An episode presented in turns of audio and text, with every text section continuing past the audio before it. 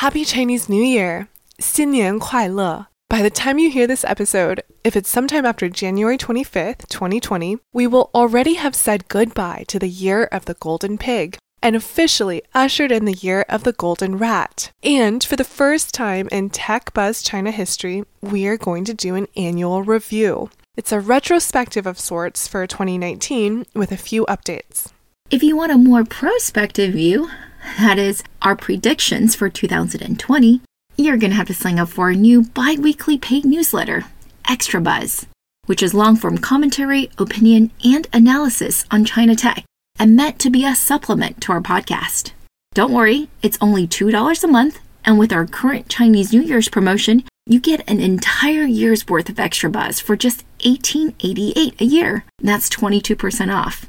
That's right. For the price of a hardcover book, you're going to get a year's worth of reading on China Tech that I'm pretty sure you won't find elsewhere. So, to sign up, just go to bit.ly slash techbuzzextrabuzz. That's bit.ly slash techbuzzextrabuzz, all lowercase. Our first issue, by the way, which went out last Friday, was on the implications of some of the announcements made at WeChat's annual developer conference last week. If you want to know what Allen said about the responsibility of platforms, how WeChat aims to boost creative output with shorter content formats, and how Work WeChat diverges from Western enterprise communications tools like Slack, subscribe and read what we have to say. A little hint on that last point. One tends to be designed for managing people, and the other more for data and processes. It's a reflection of different working cultures and the type of content that we want to continue to provide here on the show and now in the Extra Buzz newsletter as well. It's definitely one of the great joys and benefits we have of being bilingual and bicultural, and we love sharing it with you. The president's key economic team goes to China. Uh, after a whole night thinking, I say I still want to do it.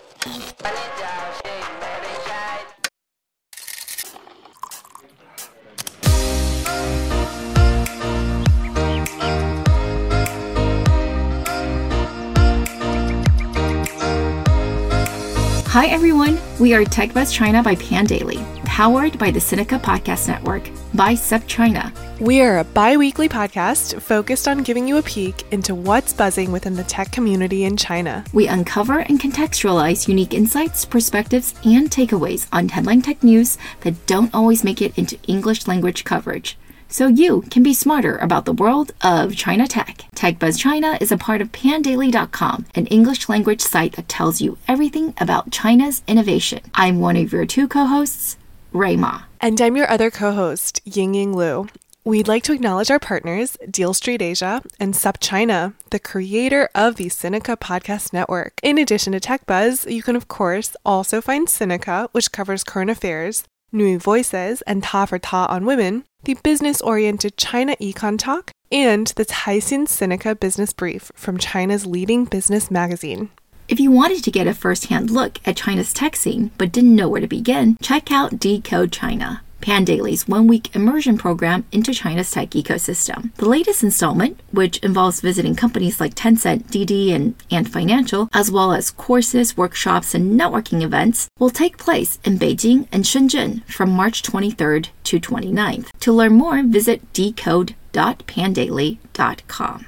And as a final note, if you enjoyed listening to our podcast, please leave us a review on iTunes or whatever other platform you use to get your podcast.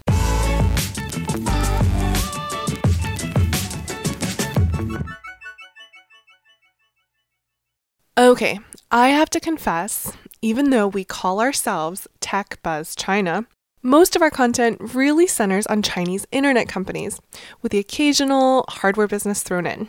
So let's be clear, that's what this retrospective will primarily be about China Internet. And if we narrow it to Chinese internet businesses, then the word that many would use to describe the industry, at least when it comes to their core performance in domestic China in 2019, would probably be this unremarkable. Unremarkable. Or, if we're being kinder and gentler, unsurprising. For the most part, companies that were already showing their strength in a big way in 2018 continue to do so. And those already on their way down, well, they simply met their end. But a large part of that was because macro conditions weren't favorable to anyone. Chinese mobile internet usage has basically reached saturation. The easy growth of previous years has disappeared. In 2018, for example, mobile internet users still grew by 4%, which isn't a lot, but nets out to be over 46 million users. For the first nine months of 2019, however, that growth was nearly imperceptible. We are talking about a tenth of a percentage point here.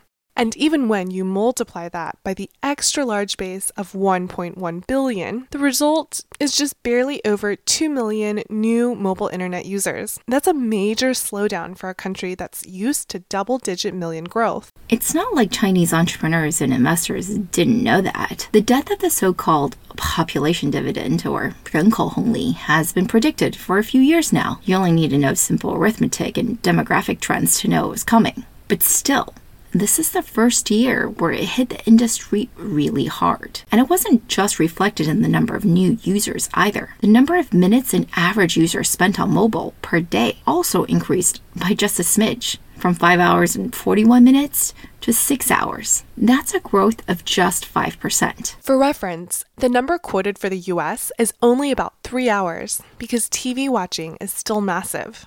But at already six hours a day, how much more could usage time in China grow? And that's why, with both user growth and time spent plateauing last year, there is a general sense that you actually have to really focus on product development in the user experience now, instead of just burning money on distribution and user acquisition. That's not to say that there aren't plenty of cash burning businesses still, but that on the whole, investors are less willing to tolerate them. Whereas before, you could easily make the argument that there are a ton of newbies or 小白用户 coming online using your product for the first time, so you have the opportunity to define a category for them and build a brand new habit. Now you have more experienced users who are more discerning. Less easily hoodwinked, in other words but still easy to manipulate with the right incentive. So it's not like subsidies are going away for good. That's just something Chinese users have come to expect. And if it's something that puzzles you, now is a great time to review our Tech Buzz episode from a year ago at the start of the Year of the Golden Pig. Right. In episode 38, Battle of the Red Pockets, we went over how WeChat used digital red pockets and leveraged existing social relationships to onboard millions of users onto its payments platform virtually overnight. But that was a special circumstance. Nowadays, the Red Pocket incentives are back to what they used to be effectively coupons to acquire users or get them to spend more inside the product. Which brings us to our first major bullet point of 2019 and a topic that we've done multiple episodes on this year short video. You see, the app that paid for exclusive rights to this year's CCTV's annual New Year's Gala the most watched television program in the world with nearly 1.2 billion viewers last year, is none other than the short video app Kuaishou, also simply known as Kwai, that's spelled K W A I. Remember earlier? We said that in 2019, the average mobile internet user time spent per day grew only by around 5%. That number, however, calculated on a monthly basis, would be 64% if you are in the short video category. In that category, you probably have heard of TikTok, as well as its domestic China equivalent Douyin and their parent entity ByteDance. No wonder then that from September 2018 to September 2019, in terms of time spent, the Tencent family of apps, which includes the ubiquitous WeChat, actually fell from 46% to 42%, and that translated into gains for ByteDance and others. About half to each, if you must know. At TechBuzz, we covered ByteDance pretty early on, including its first hit app, Toutiao, known for personalizing the news through AI we saw significantly less coverage on Kuaishou, which actually got its start much earlier than Douyin, aka TikTok, and began with a fundamentally different strategy. In fact, our episode 55 suggested that Kuaishou was the anti TikTok or Douyin. I'd say we went much farther than just suggesting. I think we really proved our case. The two apps represent two different camps of internet entrepreneurship these days in China. They have different algorithms and KPIs and different business models, but all of these because they evolved from serving two different audiences. I would say that even though their audiences have huge overlap now, I mean, they have to now that Douyin is over 400 million DAU and Kuaishou has been over 200 million since May. The apps still have a different look and feel because of this initial differentiation. And that differentiation is still very much the rural urban divide, the same phenomenon that gave rise to a company like Pinduoduo. Which brings us to our second point the rise of the rural consumer. That is a name, by the way, we're using for those people living in third tier and below cities in China. If you must know, that means not Beijing, not Shanghai, not Hangzhou, not any other city you see any regular coverage of. So, yeah, smaller, less urban cities. And unless you're literally tuning in for the first time to Tech Buzz or just starting to look at China Tech, I'm sure you've heard of Pinduoduo, that is ticker PDD, the subject of our episode 17, 0 to $23 billion in three years. Speaking of which, we should probably update that to say 0 to $46 billion in five years. But basically, Pinduoduo built an e-commerce empire out of selling cheap goods to rural consumers in China in a fun way that took full advantage of the WeChat ecosystem, which is, by the way, a great deal for Tencent, one of its major investors. Without going into detail on how it works, you should listen to our episode on it. It's one of the most popular. All you need to know is that Pinduoduo and others, including Kuaishou and Qutoutiao, sometimes together they're called PKQ, discovered the worth of the rural Chinese user and along the way found some intuitive and some unintuitive market characteristics. Intuitively, the rural Chinese user tends to have a bit more free time than their urban counterparts. Also expected, they're a bit more price sensitive. So sometimes they're willing to jump through more hoops for better deals. What's unintuitive, however, is that just because they tend to make less money doesn't actually mean they have a less money to spend, as many Chinese internet companies found out. Yeah, there are a few factors contributing to this, but the overwhelming one is the price of real estate. Real estate in first and second tier cities in China is outrageous, and downtown Beijing is the same price as downtown San Francisco. For those of you who are interested, we did a pretty detailed analysis back in episode 20 when we tried to figure out whether startups are behind rising rents in Beijing. One of the companies we covered in there, by the way, Danke, just went public with a mediocre but not horrendous offering. Some interesting facts in their prospectus, which we might go over sometime in our Extra Buzz newsletter, but the main takeaway is that for your average middle class white collar worker, housing has become so prohibitively expensive that your actual discretionary income isn't that much. Not fundamentally different, by the way, from what we see here in the San Francisco Bay Area, where extreme housing prices means that a household making $117,000 a year qualifies as quote unquote low income. I know. Crazy. Just goes to show when considering who to sell to, don't just look at your customer's top line number. Try to figure out what their bottom line is. And for rural consumers in China, which usually refers to first and second tier city dwellers, because real estate prices are often a fraction of what they are in Beijing and Shanghai, we're talking about less than one sixth, maybe as low as a tenth, and they're often completely debt free and even own a car. This means that potentially all their income, about $700 or so every month, can go to consumption. What's even less intuitive, though, is that despite the tremendous growth in China's transportation and logistics networks and decades of economic development, offline retail in rural China is still pretty crappy. You really only have to go outside of Beijing's Fifth Ring Road, meaning the outskirts of the city, to see for yourself. Again, those of you who are retail experts probably find this easy to understand. But today's shopping mall infrastructure in, in America took decades to build, since 1950 or something like that. And so, rural China, of course, is really, really far behind when it comes to providing a pleasant offline shopping environment. I wouldn't actually say that's the part that's unintuitive. The dearth of aesthetically pleasing or well designed offline shopping experiences is not a surprise. The surprise is the high price of the goods that are available. While groceries might be cheaper in rural areas, and that's only for locally grown foods, not for imported fruits or meats, electronics are often not, not for the same quality anyway, which makes sense if you think about it. Since there's less density, there's less volume discounts available to the seller. Plus, the cost of transporting and holding inventory is expensive. And so all of that just gets passed on to the consumer. There's also a lot of fraud. Lots of dishonest sellers taking advantage of the less educated rural consumer and sometimes straight up selling fake goods, misrepresenting products, and other times not honoring warranties. Of course, there's plenty of fraud with online sellers as well, but the bigger platforms, at least, are more transparent to deal with. Better than the hawker at the electronics stand that you're not going to find next month. So, in 2019, what we saw was that everyone in e commerce went for the rural buyer in a big way. Many started doing so back in 2018, but it was in 2019 that the first batch of truly impressive results came in.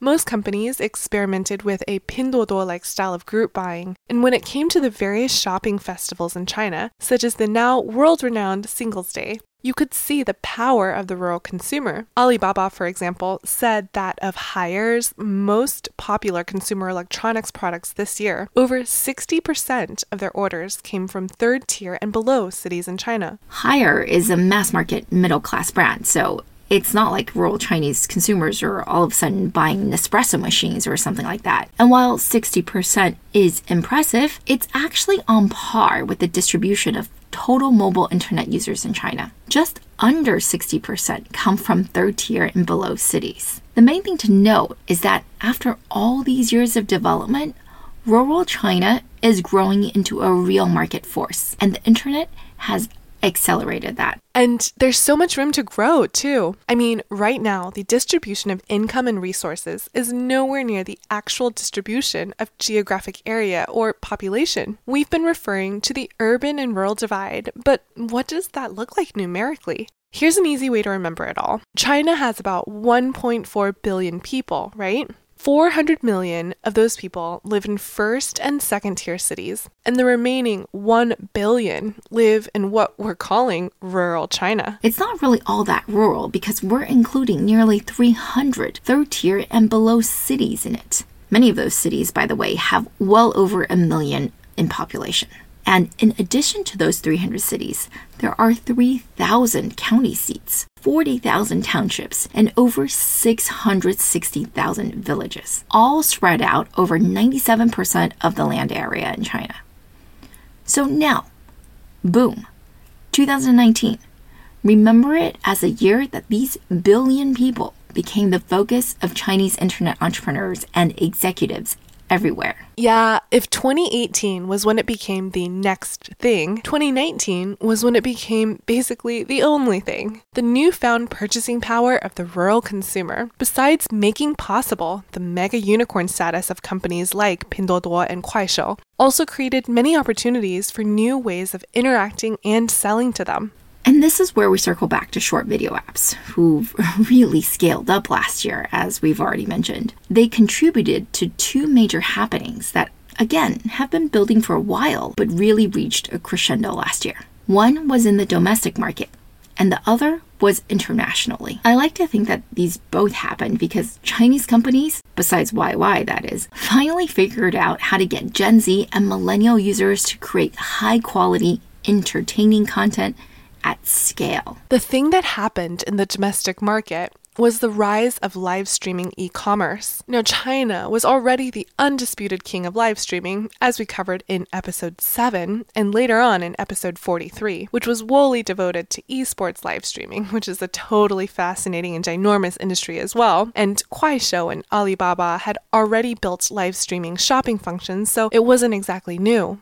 But 2019 was the year it became mainstream and also very, very profitable. Yeah, for the last two months of the year, especially, after the success of another record smashing Singles Day, that's $38 billion worth of goods sold Alibaba, for those of you who missed it, all anyone ever talked about was live streaming e commerce. It just made so much sense in so many ways. It was so much more interactive and interesting than looking at a web page or watching an asynchronous video. And the live streamers knew how to entertain. Mostly Gen Zers or younger millennials, they have a great knack for memifying things. That is, making things into memes. That's what the internet is, right?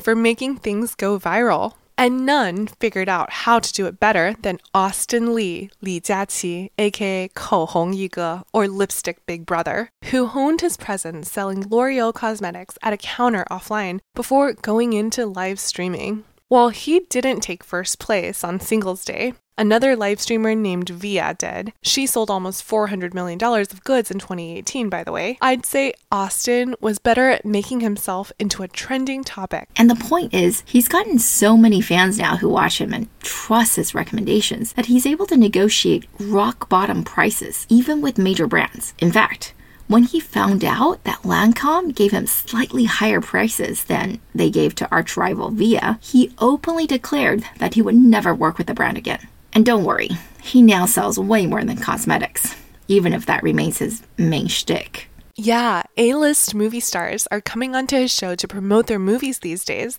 Buy your movie ticket for a discount while the stars banter with the host. Thanks to over a decade of live streaming, as pioneered by YY.com, and also the recent rise of short video, there are now lots of talented hosts like Austin who are finding a new career in live streaming e commerce. For brands, there is no doubt that this is where they have to be. Remember how earlier we said short video was a category in which time spent shot up the most last year? Well, obviously, all these live streamers, being great at video, occupy some of the top spots in terms of fan count. On Douyin, Austin has over 37 million followers. On Kuaishou, he has 5.9 million. For more details, we really suggest you go and listen to episode 54 if you haven't already. We explain everything about China's wacky ecosystem of influencers, KOLs, idols, and more there. While the domestic expansion of short video has been into e commerce, with live streaming as an especially hot segment, these companies have also been experimenting abroad. And if you think about it, that makes sense. User generated content is an asset light business, and there are many countries now with sufficient smartphone and broadband penetration, thanks to Chinese manufacturing, where these models can now survive or even thrive. In fact, short video might be the lowest barrier export of all because so much of its content translates well without even needing to be translated. We saw that initially when some Douyin content, like the karma is a BITCH hashtag went viral here in the West. Maybe the world is pretty flat after all. ByteDance would certainly agree. TikTok was the number one app downloaded last year on the iPhone and broke many other records as well. And it did all that without localizing its core product, believing instead that the app is flexible enough to be accepted all over the globe. The overwhelming coverage given TikTok has obscured the bigger trend, though, which is that it certainly isn't the only Chinese video app to try its hand overseas, and it's not the only one to succeed either. We covered YY and others' efforts in detail in episode 56, not just TikTok, a short history of Chinese short video abroad. The moral of the story being China tech is now sophisticated and deep enough that there are actually multiple large players trying out different strategies and competing in foreign markets with each other at any given time.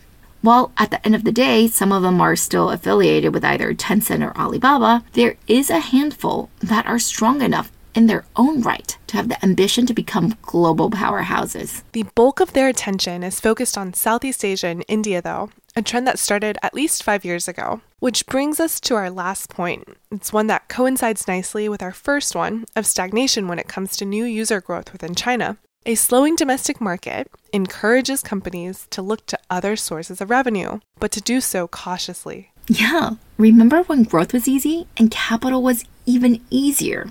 Just two or three years ago, all those bike sharing companies and their unprofitable unit economics not just raising money like crazy, but also expanding all over the globe. I mean, I just took a look at our episodes 15 and 16 on OFO and Mobike, which were released not even a year and a half ago. They were already on the decline then, but are basically non factors now.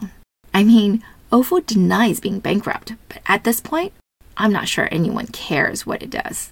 With total funding into tech companies down 55% from 112 billion to 51 billion dollars last year, and the number of deals down 36%, you kind of have to have a visible path to profitability, or at least some semblance of positive unit economics to get investment, which explains why there was a little bubble of investment into e cigarettes last year, and which fell off sharply after new regulations prohibited online sales, all of which we covered in episode 45. Yes, I think that was a load of hot air, which we said as much on the show, but probably could have been more confident in our assessment. But this lack of easy money is also responsible for another slew of startup deaths recently. In the previously well regarded grocery e commerce sector, people are starting to figure out that it's really, really hard to operate these things profitably. And even cash rich companies like Alibaba are not just blindly throwing money at the problem anymore,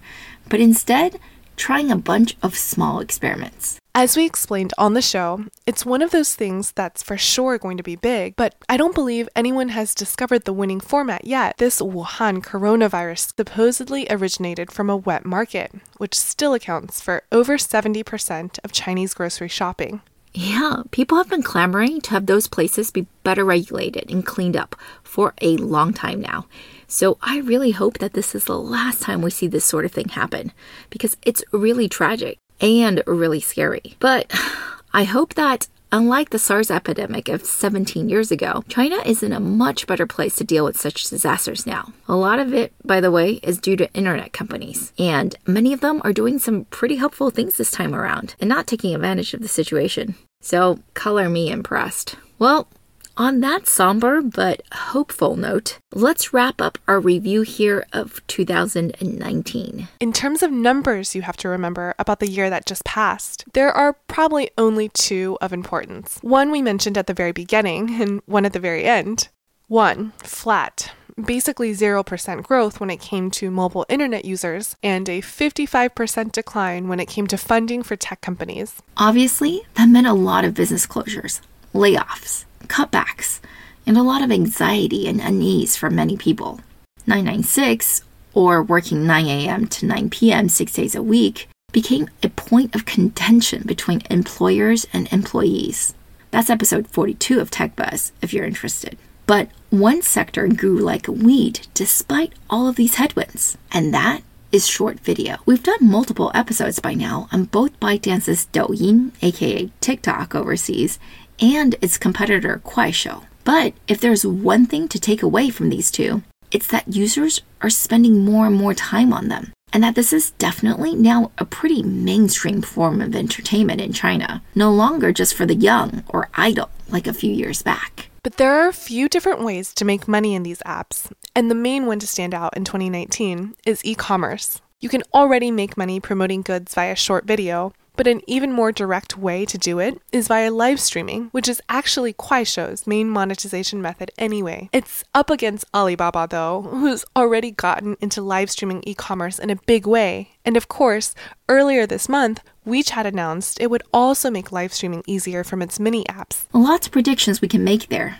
which we'll say for the newsletter. But something that's already happening is that this is a sector that's pretty eager to expand abroad. We've already dissected why we think that's the case, so we're not going to repeat it here. But suffice it to say, we think there's some true business logic to these strategies. And this is really different from the nuttiness a few years back, when easy money made entrepreneurs believe they are totally invincible. Yeah, the capital winter this year really reinforced the fact that even if you are a high flying unicorn, you can also die pretty quickly. You just have to run out of money. So, operational excellence and sound business fundamentals became top of mind by the end of 2019. I mean, if even food delivery giant Meituan could manage to turn a profit while locked in a war against Alibaba, really everyone in a business that makes sense should be able to. For us, we hope that this means China tech matures even further and that companies become more disciplined instead of just throwing money at top line growth. Sure, I mean, we've seen caution being thrown around here in Silicon Valley as well, but the spectacular fails of last year, like WeWork, is not really widely considered a valley deal. So I don't actually think the fear is here nearly as much as it is in China. We are hopeful, anyway, that the capital winter leads to higher quality businesses and more innovative business models, not less. What are your thoughts? Let us know.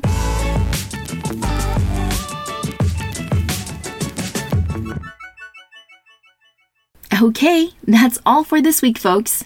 Thanks for listening. We really enjoyed putting this together, and we are always open to any comments or suggestions. You can find us on Twitter at the Pandaily, at TechBuzzChina, and my personal Twitter account is spelled R U I M A. And my Twitter is spelled G I N Y G I N Y. TechBuzz China by Pandaily is powered by the Sinica Podcast Network on SupChina. Pandaily.com is an English language site that tells you everything about China's innovation. Our producers are Tai Wei Chen and Kaiser Kuo. Thank you for listening.